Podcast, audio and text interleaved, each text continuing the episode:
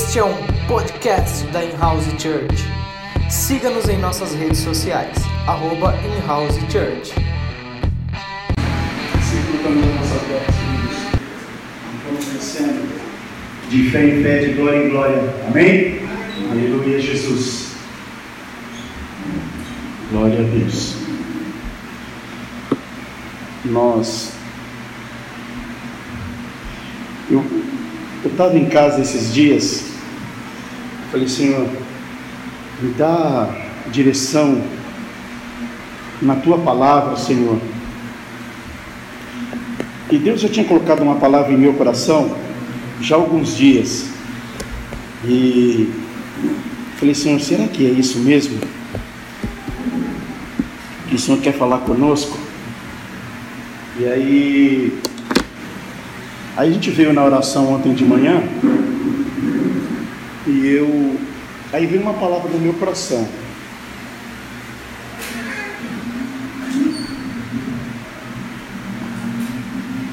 E eu fiquei com essa palavra.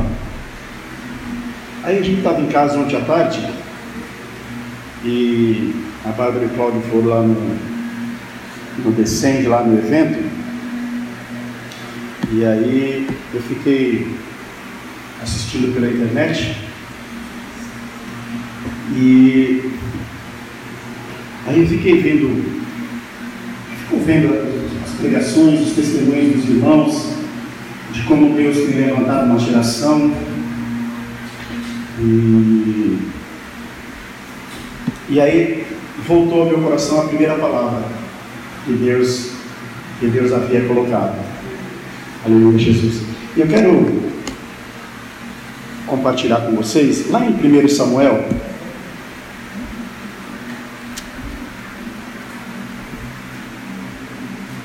Aleluia, Jesus.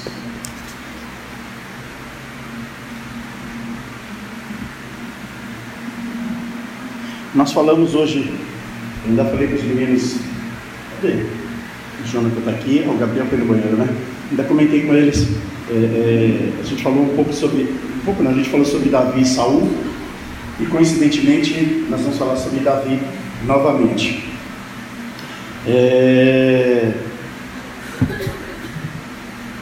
Lá em 1 Samuel capítulo 17, versículo 20. Levantando-se de madrugada, Davi deixou o rebanho com outro pastor, pegou a carga e partiu, conforme Jessé havia ordenado. Chegou ao acampamento na hora em que o, na hora em que o grito de batalha chegou ao acampamento na hora em que, com um grito de batalha, o exército estava saindo para suas posições de combate. Israel e os filisteus estavam se posicionando em linha de batalha frente a frente.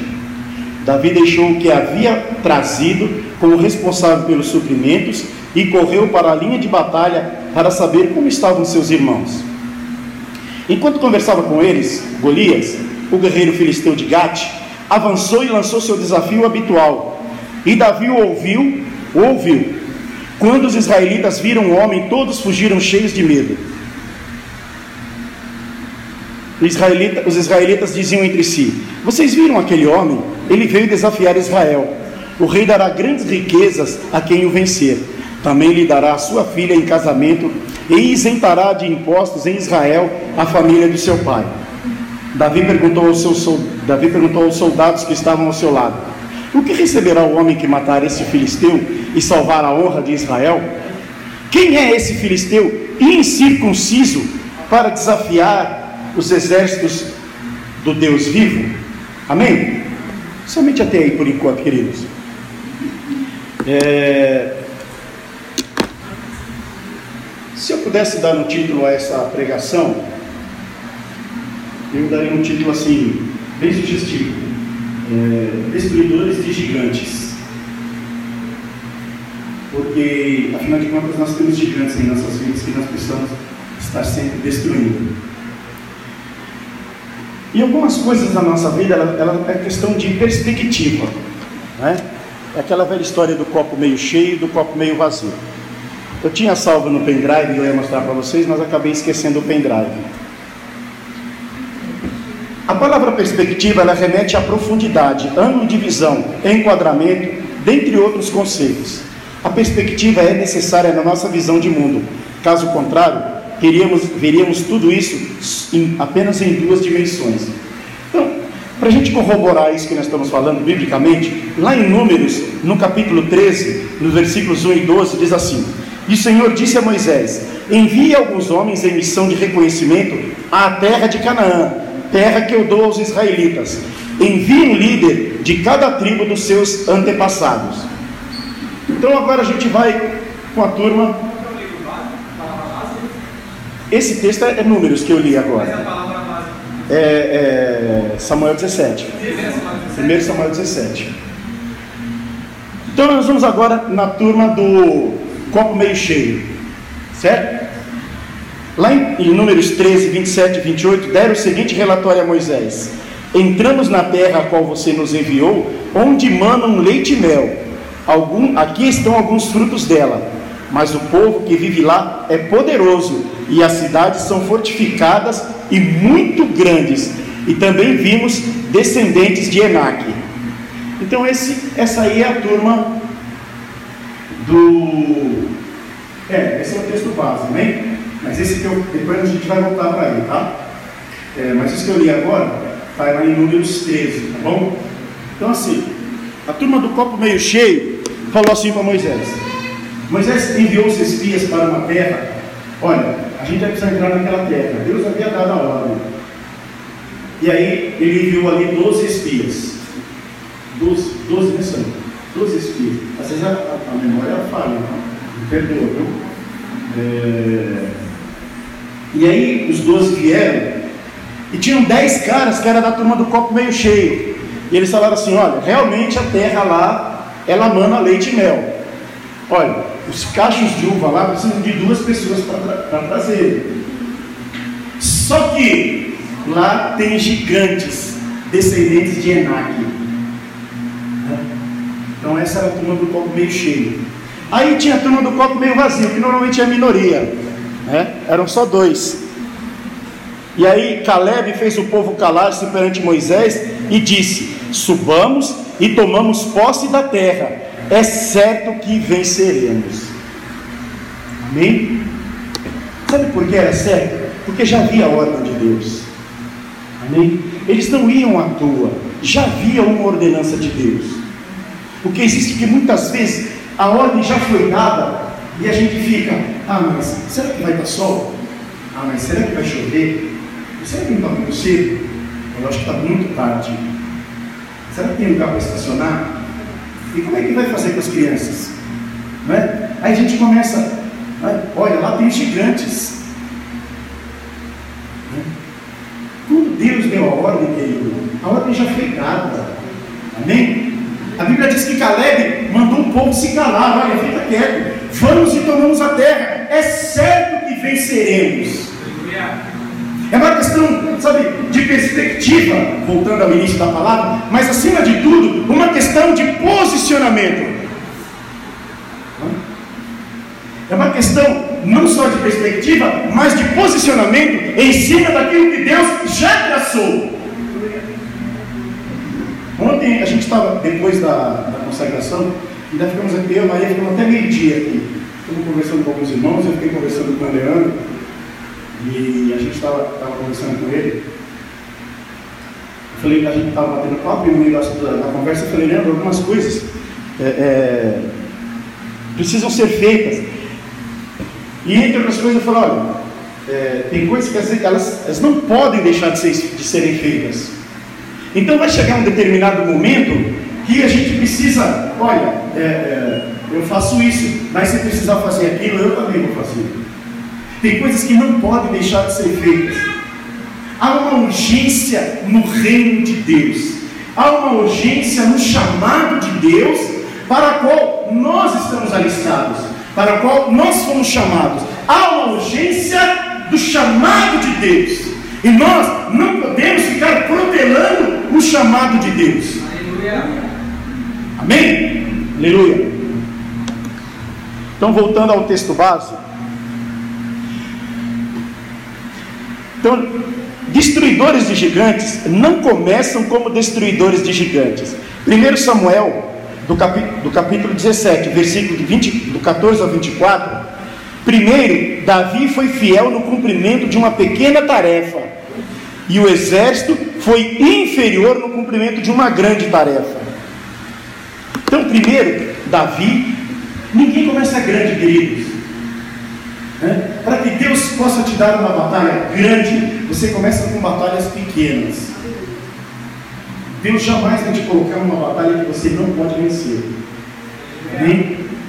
E na batalha que Ele te colocar, Ele estará com você. É que muitas vezes nós não sabemos lutar. Assim como a palavra diz que nós não sabemos orar, né? a palavra diz que a gente não sabe orar, a gente também não sabe lutar porque a gente luta às vezes com armas carnais. E a Bíblia diz que as armas da nossa milícia são poderosas em Deus.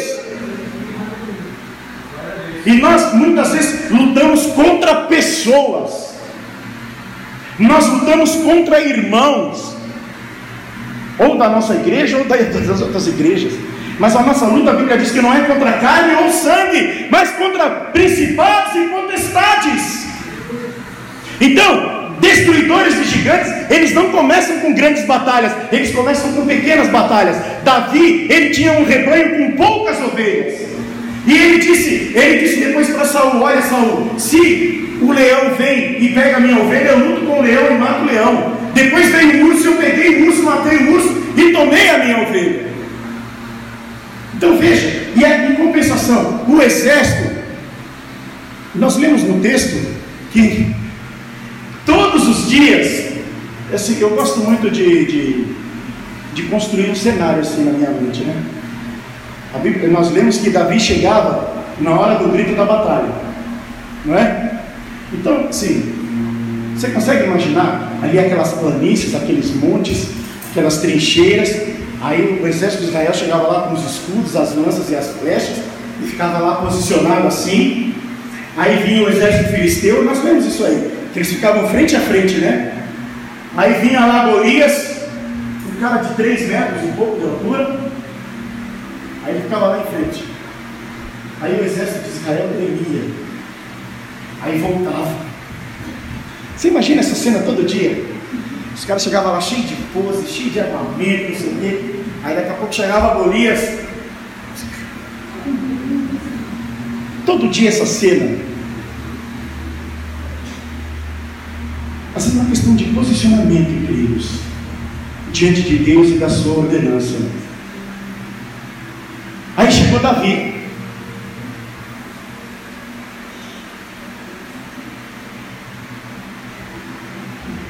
Eu não sei se vocês, quem, quem conhece um pouquinho de história, história, história natural, vocês vão ver que muitos líderes, ou grandes líderes, eles surgiram líderes surgiram no vácuo de grandes líderes.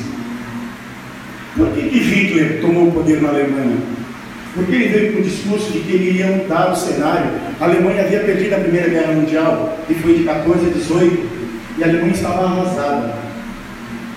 Hitler nem alemão era, Hitler era austríaco. Mas ele veio com esse discurso porque havia, havia é, estava vago a liderança.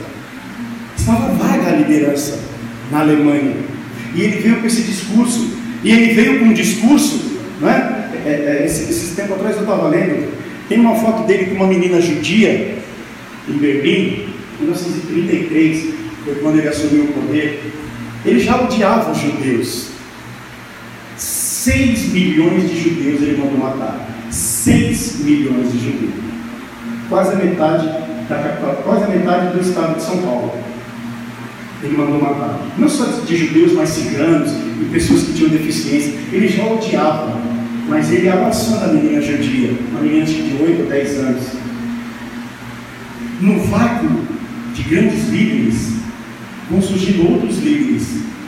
E às vezes líderes que são déspotas, líderes que não têm comprometimento com a palavra de Deus.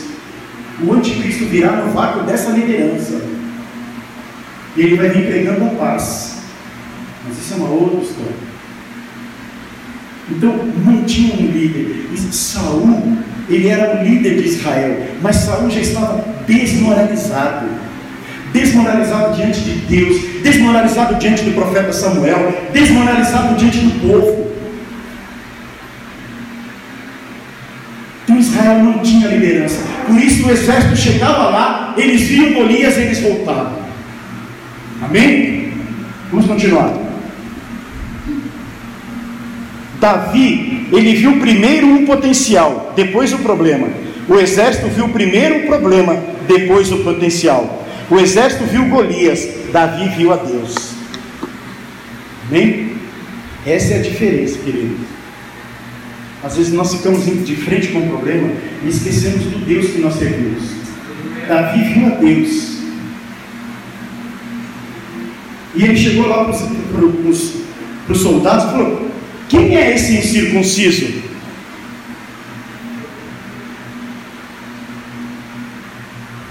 Quem é esse incircunciso que afronta o Deus de Israel? E aí os caras estavam falando lá de quem era, quem era Golias. Golias era de Gade, na Filistia, ou na, na Filisteia. E eles eram exército inimigo de Israel. E ele era gigante. Só que Davi, ele enxergou além disso. O exército estava olhando só Golias. Davi já havia entendido o chamado de Deus. O, o, o teólogo Oswald Sanders, ele escreveu assim. Os olhos, que, os olhos que veem são muitos, mas os que enxergam são raros. Né? Às vezes a gente está olhando, às vezes a gente está só enxergando. A Bíblia diz que é, são pessoas que têm imagem de Deus, que têm boca, mas não falam, olhos, mas não veem, têm ouvidos, mas não escutam. Às vezes a gente, Deus nos coloca diante de um chamado, Deus às vezes nos coloca diante de um propósito, e nós às vezes só enxergamos a dificuldade. Ah, mas lá é longe. Ah, mas lá está tá perigoso lá. Né? Ah, lá, mas lá quando chove o carro não passa. Né? Ah, não, lá eu vi outro dia o pessoal assim, assim. Ah, mas quem vai comigo? Né? Filho, Davi, ele era um menino, 15, 16, 17 anos. Daniel tinha 14, 15 anos, quando ele falou assim: Olha, eu não quero os manjares do rei. É uma questão de posicionamento. Ontem eu ouvi, uma, eu ouvi o Silas, o Silas Malafaia falou um negócio que, que me deixou assim, pensando. Ele estava pegando lá no, no, no evento lá, ele falou que jovens muçulmanos, eles vão para faculdades na Europa, eles vão para faculdades na Europa, eles ficam 5, 10 anos na faculdade e voltam para os seus países de origem, e eles voltam muçulmanos. Nada muda o pensamento deles, nada muda a radicalidade deles. O jovem cristão hoje, aqui no Brasil, ele entra na faculdade, a primeira coisa que ele quer fazer é se enturmar. E ele falava isso, em três meses, a pessoa, o jovem, já volta falando que o pastor é fascista, que a igreja é isso, que a igreja é aquilo. Com três meses, o muçulmano fica dez anos numa faculdade e eles voltam muçulmano. Nada muda a linha de pensamento deles. Se você pegar os históricos desses caras malucos aí, Bin Laden e outros que tais, eles são formados, eles não são perrapados. Estudaram em faculdades da Europa, 5, 10, 15 anos. Mas eles continuaram fiéis aos propósitos. Hoje, o jovem ele vai para a faculdade e ele quer se enturmar, não só para a faculdade, às vezes para o trabalho, para o time de futebol, que seja. Ele quer se enturmar, e para ele se enturmar, ele abre mão do propósito dele, do chamado que ele tem. Querido, não se, não se, a, a luz, ela não ilumina onde há outra luz. Amém? Aonde tem luz, não adianta você acender a lanterna do celular lá. A luz, ela ilumina aonde há trevas. Se você está ali naquele trabalho, naquela faculdade, você é a luz. Você é a luz. É você que tem que iluminar ali, não é você que tem que se apagar para que todos sejam trevas. Você é luz, o propósito está contigo, o chamado está contigo. E às vezes a gente pensa assim: ah, puxa vida, eu, Deus te colocou num belo do emprego, ou te colocou numa faculdade top, por quê? Porque você tem olho verde, porque você tem um carro legal? Não! Talvez pelo primeiro pelo propósito que você tinha, mas existe nisso um propósito de Deus. Em tudo há um propósito de Deus nas nossas vidas. Deus te colocou naquele trabalho para que você abençoe outras pessoas. E às vezes, vou dizer uma coisa para você, querido. Às vezes a gente se frustra, porque às vezes a gente não vê o fruto daquele trabalho na hora. Mas lá na frente, o Espírito Santo é que faz. É o Espírito Santo que faz. Quando, quando, Deus, quando Deus chamou Abraão, ele falou, ele falou o que para Abraão? Sai da tua parentela para uma terra que eu te darei. Né? Aí Abraão saiu lá com a sua comitiva, com a sua tropa. Estava Ló, estava né? toda a turma lá. E aí depois, Deus continuou no propósito, ele disse assim: Olha, olha para a direita, olha para a esquerda, aonde os teus olhos alcançarem, tudo isso te darei. E a tua descendência será como a areia da terra. Aí eu pergunto para você: quantos anos Abraão viveu? Mais ou menos, uns 120 anos, mais ou menos. Fez. Ele viu isso? Ele não viu isso. Às vezes a gente não vai ver o resultado da obra que Deus vai nos usar para fazer.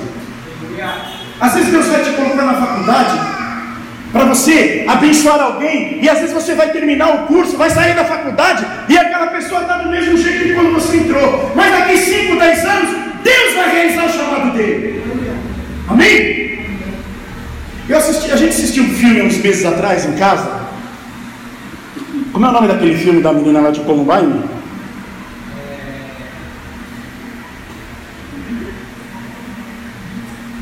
Não lembra? Quem, lembra da história de, de Columbine? Alguém lembra? Columbine. Columbine era uma, escola, uma escola, era, era uma escola nos Estados Unidos, numa cidadezinha chamada Columbine. E ali, uns 10, 20 anos, acho que 20 anos, né, Cláudio, mais ou menos? Essa faixa aí. Dois atiradores, eles mataram, sei lá, 20, 30 alunos. Sabe esses americanos doidos? Cara compra arma e deixa. Eles entraram lá. E ali estudava uma menina. Hã? Rachel. É, mais conhecida como Raquel aqui, né? Rachel, mas mais conhecida como Raquel também, certo? E ela estava ali, e ela, ela era uma cristã, e ela vivia pedindo para Deus para que ela fizesse diferença neste mundo. É, assim, não é uma faculdade, era uma escola de segundo grau. Né? Ela tinha, sei lá, 16, 17 anos. E ela vivia orando, pedindo para Deus. E ela era assim, como todo bom cristão, ela era excluída na escola. Amém? Eu fui excluído na escola. Eu fui excluído no trabalho. Eu fui zoado na escola. Eu fui zoado no trabalho. Eu fui zoado no time de futebol. Aonde eu era, eu era, eu era zoado. Por ser cristão. Então ela era ignorada, ela era isolada na escola. Mas ela vivia pedindo para Deus. E ela pregava, pregava. E ela pregava para um menino. E ela orava para esse menino, ela até, até começou a ter um, um relacionamento com ele, mas depois ele não firmou e eles acabaram separando. E o que eu vou falar agora vai corroborar isso que eu disse. Quando teve o um massacre na escola, ela estava ali na entrada da escola. As escolas americanas são diferentes das nossas, né? Tem um jardinzão grandão e tal. E ela estava sentada ali lendo. Os meninos chegaram com uma, uma de fuzil que entraram. Ela foi a primeira que morreu. Ela foi a primeira que morreu. O cara falou assim para ela, ah, você iria pegando Deus, agora você vai se encontrar com Deus. E matou ela, sangue frio. Depois eles entraram e mataram mais um monte. Só que, no enterro dessa menina, ela ganhou mais almas do que ela pregava em vida. Ela ganhou mais almas do que quando ela pregava em vida. Porque as pessoas entenderam qual era o chamado. E aquele jovem que ela vivia pregando, ele foi um dos primeiros que se converteu. Então, querido, se Deus te colocou naquela empresa, se Deus te colocou naquela faculdade, se Deus te colocou naquele time de futebol, se Deus te colocou naquela sociedade, naquela comunidade que seja, não foi porque você tem um olho bonito, não foi porque você é fortão, não foi porque, é porque Ele tem um propósito. Ele tem um propósito na sua vida. E nós não podemos abrir mão desses propósitos, não podemos abrir mão desse chamado. O propósito de Deus está acima dos nossos propósitos. Tem uma canção do, do, do grupo preto, é, preto no Branco. Eles, e os sonhos de Deus são maiores do que os meus. Se algum sonho tem que deixar de ser realizado, que seja o meu e não o de Deus.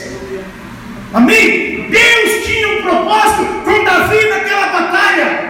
Davi não olhou Golias, ele viu Deus. O exército viu Golias, Davi viu Deus. E aí a gente vê hoje as pessoas jovens que abriram mão dos seus propósitos. Eu falo jovens, mas de uma maneira geral, que abriram mão dos, seus, dos propósitos pelos quais Deus te colocou lá. Às vezes a gente não entende, não é? Eu tinha 10 anos, faz um pouquinho de tempo, faz uns, uns 44 anos mais ou menos. Isso em 1975. Eu aceitei Jesus mais ou menos em 73, 74. Quase 40 e poucos anos que eu sirvo a Deus. E eu não entendia. E eu pregava com meu pai. Meu pai bebia, meu pai fumava. E pregava para ele. ele. Ele questionava e eu falava, ele questionava e eu falava. Aí eu lembro que um dia ele foi na igreja, de curiosidade. Ele queria ir na igreja que os filhos dele iam. E aí eu, meu irmão. E eu pregava para meu pai. E naquele dia que ele foi na igreja, ele aceitou Jesus. A obra quem faz não é o homem. Deus pode te usar. Deus vai te usar. Mas se você não quiser ser usado por Deus, Deus vai fazer a obra dele. Como eu não sei, mas que ele vai fazer, ele vai fazer. Então, se ele vai fazer, que faça através de você, querido. Amém? Que você seja um instrumento pelo qual Deus vai realizar a obra dele. Destruidores de gigantes não dão ouvidos a críticas destrutivas. A crítica machuca quando vem de alguém que está acima de nós. Eliabe, ele era irmão de Davi. Então, lá em 1 Samuel 17, do 28, diz assim: Quando Eliabe, o irmão mais velho, ouviu Davi falando com os soldados, ficou muito pé muito irritado com ele, perguntou: Por que você veio até aqui? Com que deixou aquelas poucas ovelhas no deserto? Isso aqui, irmãos, é, ele estava falando no sentido pejorativo. Tipo assim, cara, quem é você que está fazendo aqui? Vai lá cuidar das meia dúzia de ovelhas que você tem. Muitas vezes a crítica aquilo que você quer fazer ou aquilo que você vai fazer ela vem de alguém que está próximo a você e você imaginaria que daria forças. Né? Ah, estou vendo estou vendo.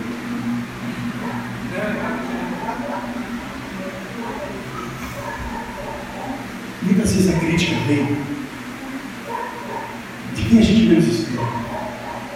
Nós temos que ser, queremos ser destruidores de gigantes, a gente não pode olhar para as críticas. Amém?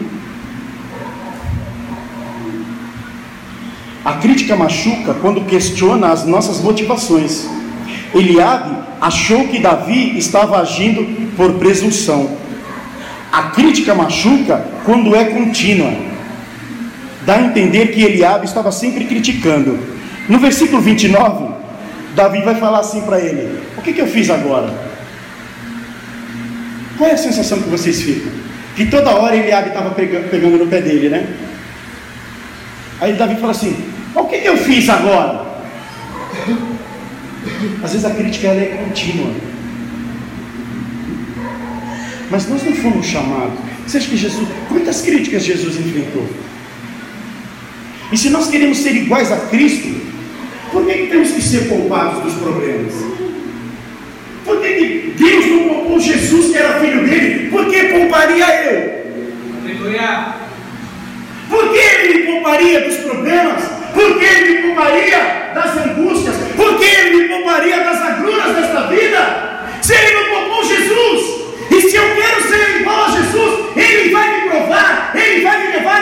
Situações em que eu terei que pôr isso à prova todos os dias. Amém? O fruto do Espírito, ele é posto à prova todos os dias, e todos os dias nós temos que exercer o domínio próprio, o amor, a temperança, a bondade, a fidelidade, todos os dias.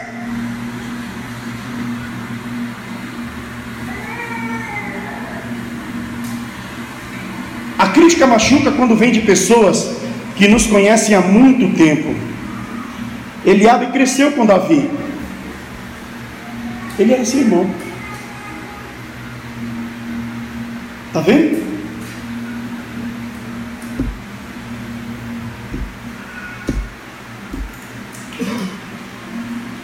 Queridos, olha.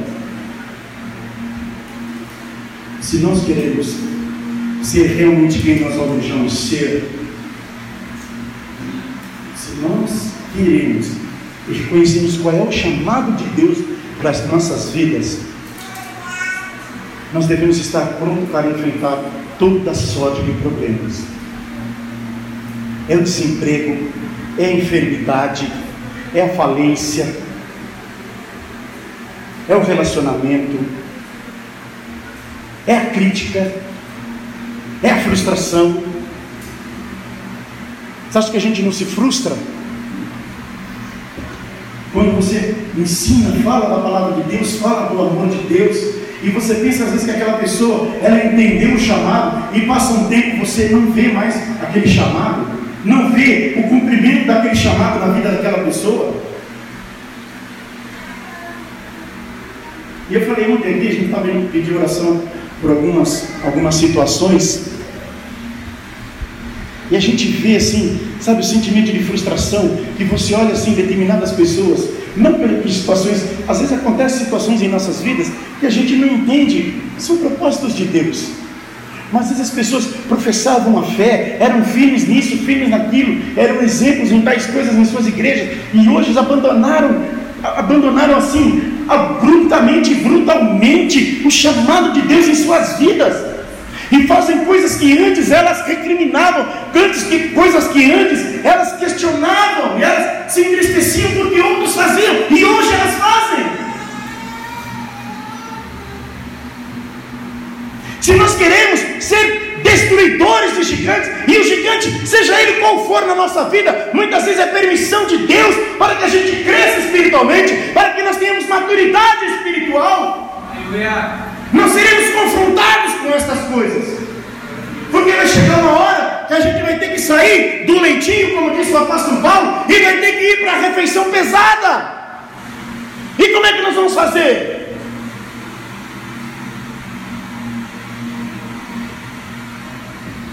Uma vez, e eu gosto de contar exemplos que aconteceram comigo, porque às vezes a gente falando, parece que os outros estão vivendo, e parece que é fácil para os outros, fácil para a gente, para os outros é difícil.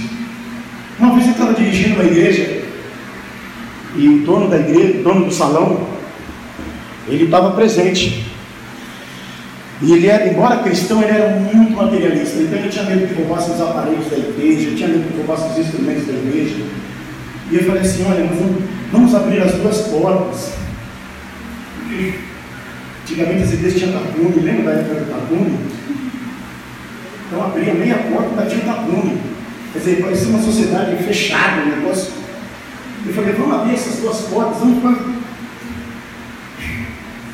E às vezes a gente passa por situações que a gente.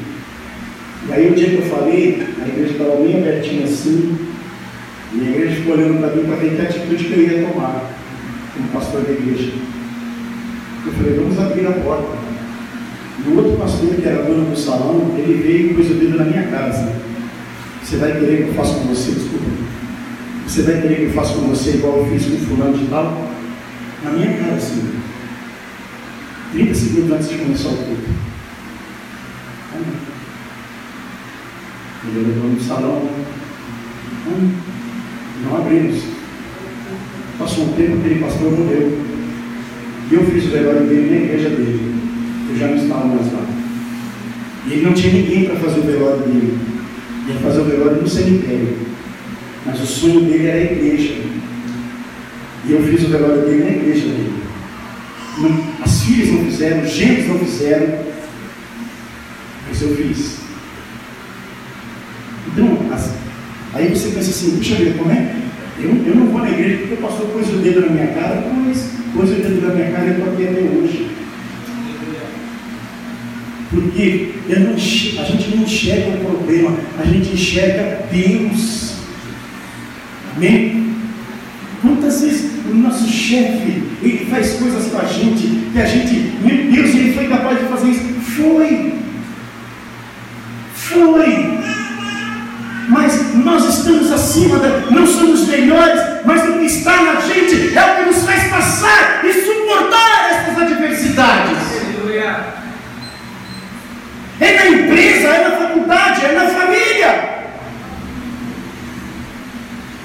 E eu passei por isso, a Maria passou por isso, em família, e nós passamos. E há muitos anos atrás, ela falou: Eu não vou lá, eu vou matar. Não, você não vai nada, fique em paz, que a defesa não é tua, é de Deus. Não, mas a pessoa que falou sabe, é exatamente, mas Deus sabe, Deus está no controle. Calma, fraqueia o teu coração. Passou uns meses, a pessoa chegou até ela: Maria, falar assim, assim, assim de você, mas hoje eu vejo que é tudo mentira. Né? Eu vejo que é tudo mentira, não é nada daquilo que me falaram. Falei para ela, está vendo?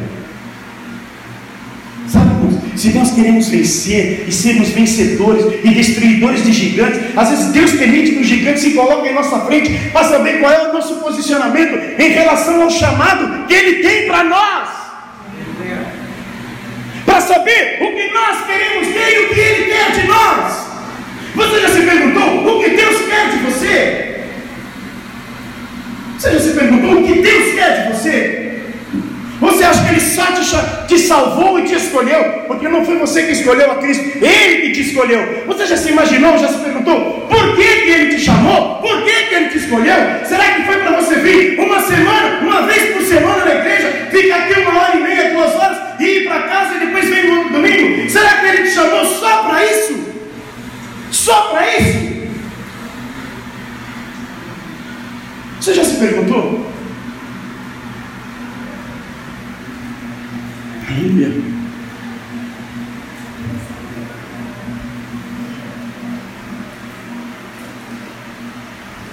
Um crítico é a, a pessoa que aponta a imperfeição daquilo que as pessoas fazem, enquanto ele mesmo não está disposto a fazer nada. Saul achou que Davi era incapaz e despreparado, mas ele mesmo não foi. Ele era o rei, ele era o comandante em chefe dos exércitos.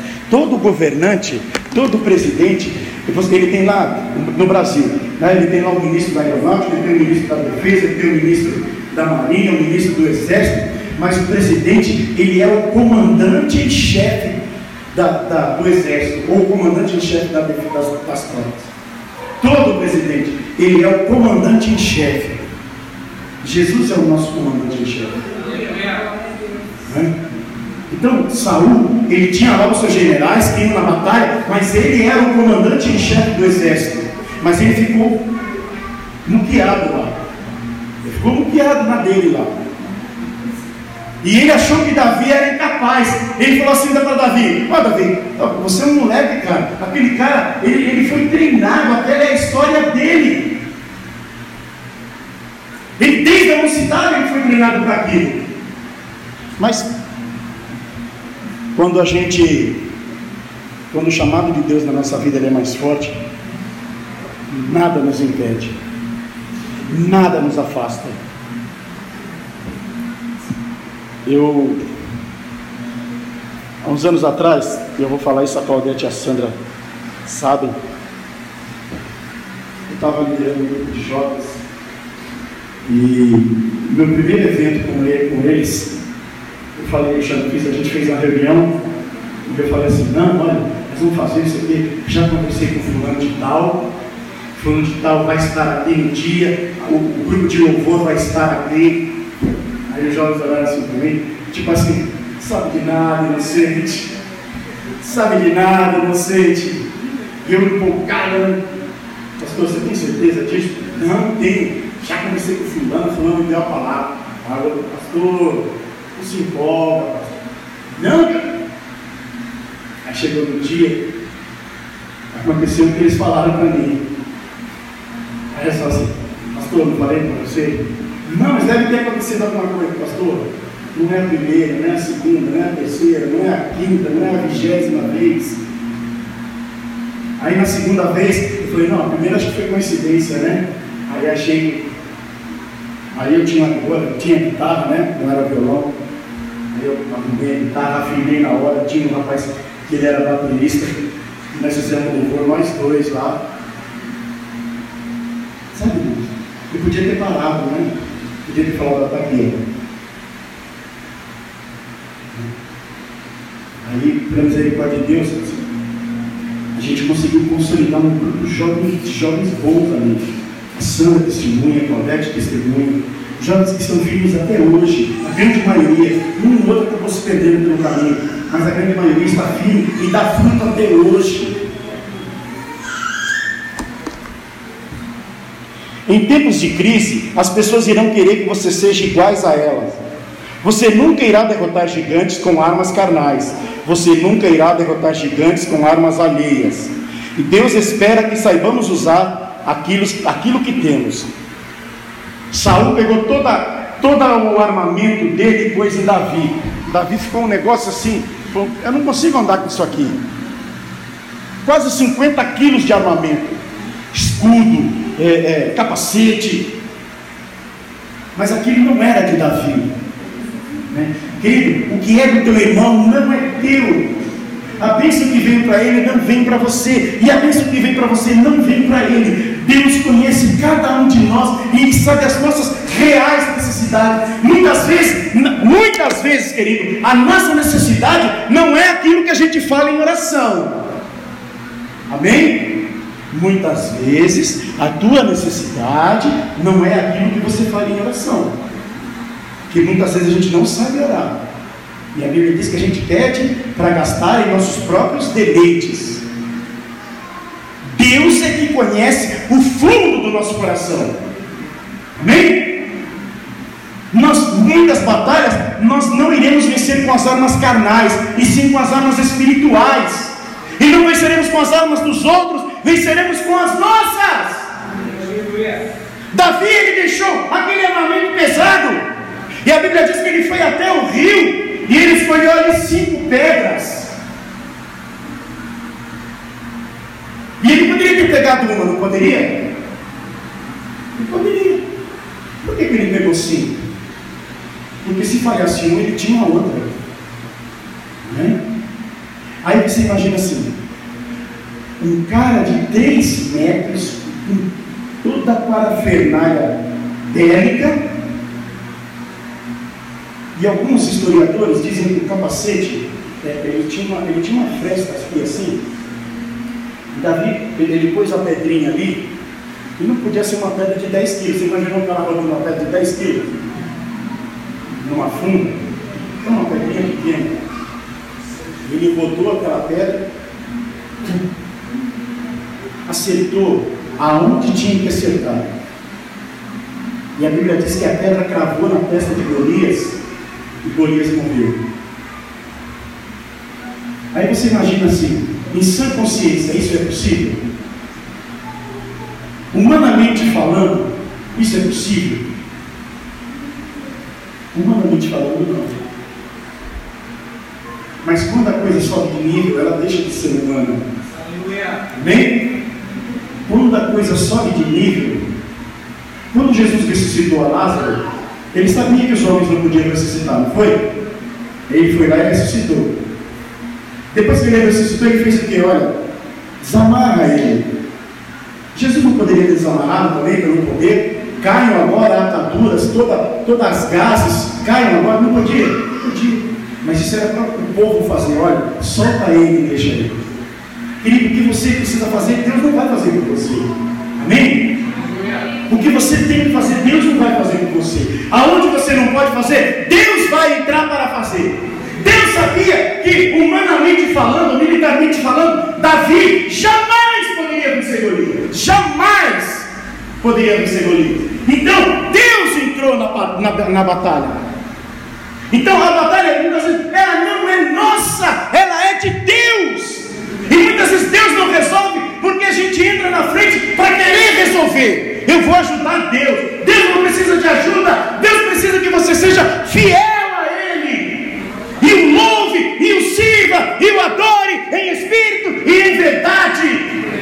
Lá em Crônicas, no capítulo 7, segundo Crônicas 7, ele diz: Eis que agora estarão ouvindo, os meus ouvidos estarão atentos às orações deste lugar. E depois ele diz lá, me fugiu agora em Crônicas também, que Jonatas estava querendo. Jonatas, não era Jonatas, Jeroboão, acho que era e eles tinham uma peleja que eles iam perder, e eles ficaram com medo. O profeta falou assim: Olha, reúna o povo no arraial e faça o quê? Chore, planteie? Não, louve a Deus. E eles, o rei se reuniu, mandou que todos se vestissem de saco e foram para o arraial, e eles louvaram a Deus. E o profeta disse: Esta peleja não é vossa, mas ela é de Deus. Não queira resolver as coisas, entregue nas mãos de Deus, confia nele e ele fará tudo por você. Aleluia. Quando os soldados de Israel, destruidores de gigantes, levam aqueles que estão próximos a si a um nível mais elevado. Amém? Sabe o que é isso? É que você é tão cheio da graça de Deus que você leva o seu irmão a ser cheio da graça de Deus. Porque quando está com você, ele não fala da novela, ele não fala do Big Brother, ele não fala do campeonato do time A, B ou C. Ele fala de Deus, ele fala da palavra de Deus. Isso te eleva. E você fica com vergonha de falar, você viu quem foi eliminado ontem? E você sabe, mas ele não sabe. Aí você fica com vergonha.